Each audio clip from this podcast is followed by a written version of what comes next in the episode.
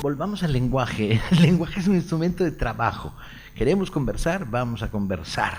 Ah, ¿Sirve la conversación para hacer literatura? No, no sirve. La literatura tiene otras cocinas diferentes. Sirve el, lenguaje del diálogo, en el sentido en que tú construyes personajes sobre la base de cómo hablan. Ah, alguna vez me planteé un ejercicio verdaderamente criminal y se lo propuse a algunos colegas, que es, quítale todas las acotaciones de tu texto a los diálogos, todas. Quítale, dijo el perro, dijo Juan, dijo Matías sonriendo, ah, sugirió Margarita mientras bailaba por la sala, quítale todas. Y si después de que se las quitaste, los personajes se reconocen, el libro funciona. Si no se reconocen, el libro está sostenido sobre un falso andamiaje. O sea, nadie habla igual que otro. ¿sí? Pero además esta sería la, primera extraña reflexión sobre el problema de la palabra hablada, de la palabra escrita. La segunda es, se piensa que veracidad es algo que se captura por la vía de una grabadora. Hagan ustedes el ejercicio literario de grabar a alguien hablando y reproducirlo. Sale una cosa asquerosa, asquerosa. Está llena de puertas falsas. O sea, yo pensaba que, pero bueno, claro, sí, entonces, y se va por otro lado. Está llena de, de, de retruécanos, ¿no? Está llena de reiteraciones.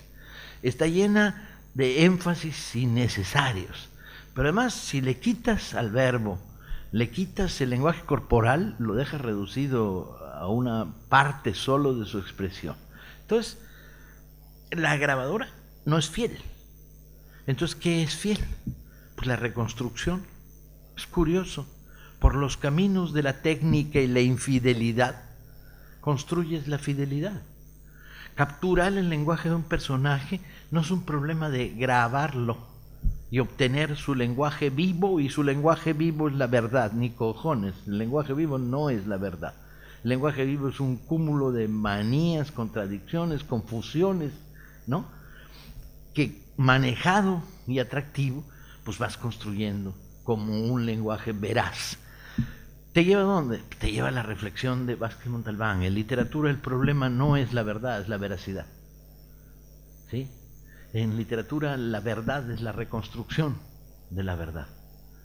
En, literatura es eh, el manejo técnico del idioma para crear la apariencia de verdad. Todavía te lleva más lejos. Ah, en una conversación con Vázquez Montalbán, poquito antes de que se muriera, yo le decía, Los Ángeles vuelan, Manolo, y él es de Barcelona, ciudad en la que los ángeles si vuelan, no vuelan después de comer, ¿no? Este, y yo le decía, Manolo, ¿los ángeles vuelan? Y él decía, coño Paco, ¿qué cosas preguntas? Yo decía, lo digo porque acabas de decir que verosimilitud es la clave, ¿no? Lo verosímil, no lo real, ¿no? Y yo le decía, porque si los ángeles vuelan en mis novelas, cuando den la vuelta en los edificios a, cuatro pisos de altura, los ángeles mexicanos uh, hacen, mm, mm, mm, ¿no? y tienen plumas en el culo y las mueven porque son el, el, giróscopo de los ángeles, son las que los estabilizan, las plumas en el culo de los ángeles, ¿no? Y tienen como mucha imaginería pruebas, plumitas en los talones, pero además tienen boca los ángeles y hablan. En tus novelas seguro, porque son unos hocicones y seguro que están tirándose rollos todo el rato los ángeles mientras navegan por el cielo. En las mías, en las mías no sé si son ángeles sin boca ¿no? O sea, nos embarcamos en un debate sobre cómo eran los ángeles y qué estábamos discutiendo en el fondo. Que tú puedes poner un ángel en una novela, sin problema. El problema es, mientras me estás leyendo, me estás creyendo. Esa es la construcción.